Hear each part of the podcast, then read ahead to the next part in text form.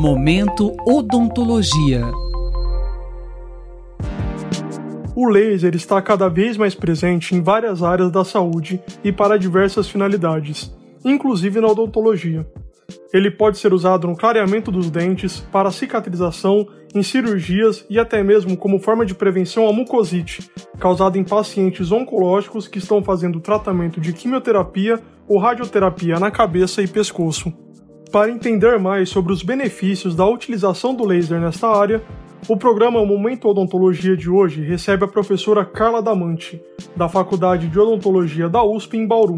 Professora, em quais situações o laser pode ser utilizado na odontologia? O laser tem inúmeras aplicações na odontologia. Eles são divididos em laser em alta intensidade, são lasers cirúrgicos que agem pelo calor, e os lasers em baixa intensidade, que eles aceleram o metabolismo das células no local irradiado e não agem pelo calor, diferentemente dos lasers cirúrgicos. Então esses lasers eles podem ser utilizados para o clareamento dental, acelerando o tempo de clareamento e a, efetividade do clareamento dental. Os lasers de baixa intensidade são usados também numa terapia chamada fotobiomodulação, para acelerar a cicatrização após cirurgias, redução de dor, redução de inchaço após as cirurgias e tratamentos de inúmeras lesões bucais, como afta, herpes, a mucosite, que é uma inflamação da mucosa em pacientes que estão recebendo quimioterapia.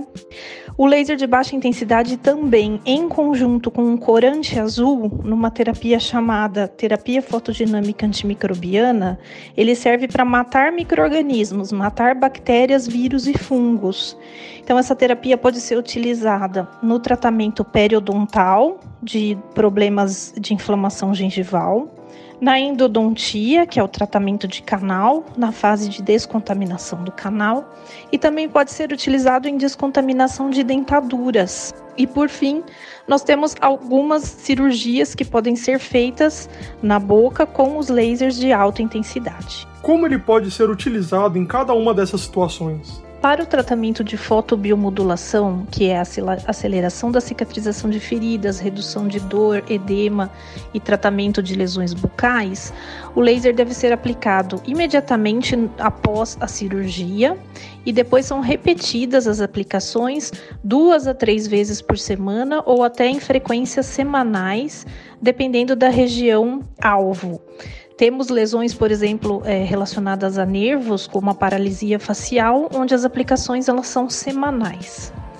No caso dos pacientes que têm mucosite por quimioterapia, os que estão internados em hospital recebem a aplicação de laser por equipes de dentistas habilitados em laser terapia e que trabalham no, nos grandes hospitais.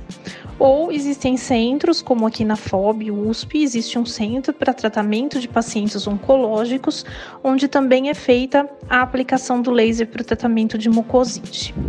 Na terapia fotodinâmica antimicrobiana, que é aquela com, com objetivo de descontaminação, é aplicado então um corante azul na forma líquida, a gente irriga a gengiva ou o canal do dente com esse corante azul e em seguida aplica o laser. Vai haver uma reação fotoquímica que mata as bactérias. No caso da periodontia, que é tratamento de inflamação da gengiva, esse procedimento também é repetido semanalmente para uma melhor efetividade. E no caso de cirurgias a laser, então a cirurgia é realizada com o laser. Então ele age pelo calor, é um calor bastante controlado que não dissipa para os tecidos e ele tem algumas vantagens, como não necessitar de pontos no pós-operatório. E aí essa terapia não é repetida, né? Porque a cirurgia é realizada com o laser. Quais as vantagens em relação aos procedimentos tradicionais? A maioria dos tratamentos com laser é de tratamentos adjuvantes ou complementares ao nosso tratamento convencional. Então, por exemplo, numa cirurgia é, de boca, a cirurgia é realizada da forma convencional e o laser é aplicado no pós-operatório.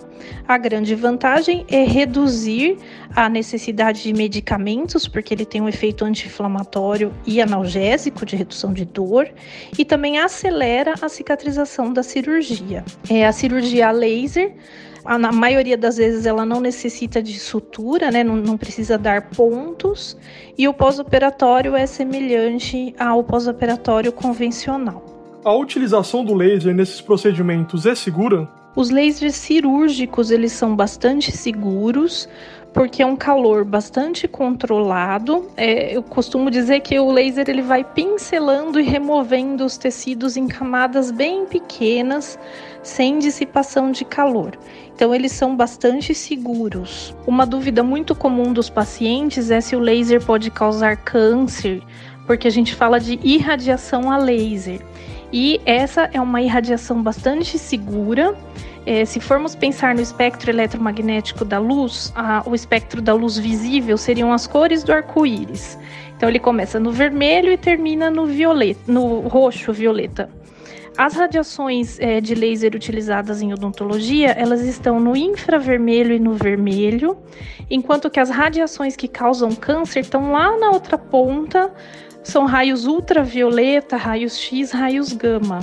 Então, é uma radiação bastante segura, bem distante daquelas que causam câncer ou alguma alteração em DNA. E a recuperação, no caso de cirurgias, é mais rápida? No caso de cirurgias realizadas com o laser de alta intensidade, a recuperação dessas cirurgias é semelhante a uma cirurgia convencional. Já quando se utiliza o laser de baixa intensidade para acelerar a cicatrização de feridas, sim, a gente consegue uma recuperação mais rápida, com menos dor, com uma melhor qualidade de vida para o paciente. O uso do laser para qualquer procedimento pode trazer algum efeito colateral? Não há efeitos colaterais no uso do laser. Eventualmente, na terapia fotodinâmica antimicrobiana, onde se utiliza um corante azul, esse corante pode manchar um pouquinho os lábios, a bochecha e às vezes as restaurações dos pacientes. Esse manchamento de lábios e bochecha rapidamente se dissipa dentro de uma, duas horas, e o manchamento de restaurações é tirado com uma profilaxia pelo profissional imediatamente no, ao término do procedimento. A única desvantagem do laser é que ele pode causar danos na retina Portanto, qualquer procedimento realizado a laser, todas as pessoas presentes na sala devem utilizar os respectivos óculos de proteção. Professora, a senhora tem dicas para os ouvintes que pretendem utilizar laser no tratamento odontológico? Eu acho que a minha principal dica é para pacientes que têm câncer e vão passar por quimioterapia ou radioterapia de cabeça e pescoço. Eles devem é, procurar um profissional que aplique laser. É, existem alguns quimioterápicos específicos que causam a mucosite, e dependendo do grau da mucosite, essa situação é tão grave que o paciente não consegue nem engolir a própria saliva. Ele não consegue se alimentar, ele não consegue ingerir líquidos, e isso prejudica muito a recuperação após a quimioterapia. E os lasers têm tido efeitos tão benéficos a ponto de serem usados de forma preventiva onde com uma ou duas aplicações de laser antes do início da quimioterapia, o paciente nem desenvolve essa lesão. Então, é importante que os pacientes se informem sobre isso e façam a aplicação de laser até de forma preventiva para não desenvolver a mucosite. Acabamos de ouvir no Momento Odontologia de hoje a professora Carla Damante, da Faculdade de Odontologia da USP em Bauru. Ela falou sobre a utilização de lasers na odontologia. Até a próxima edição. Robert Siqueira para a Rádio USP. Momento Odontologia.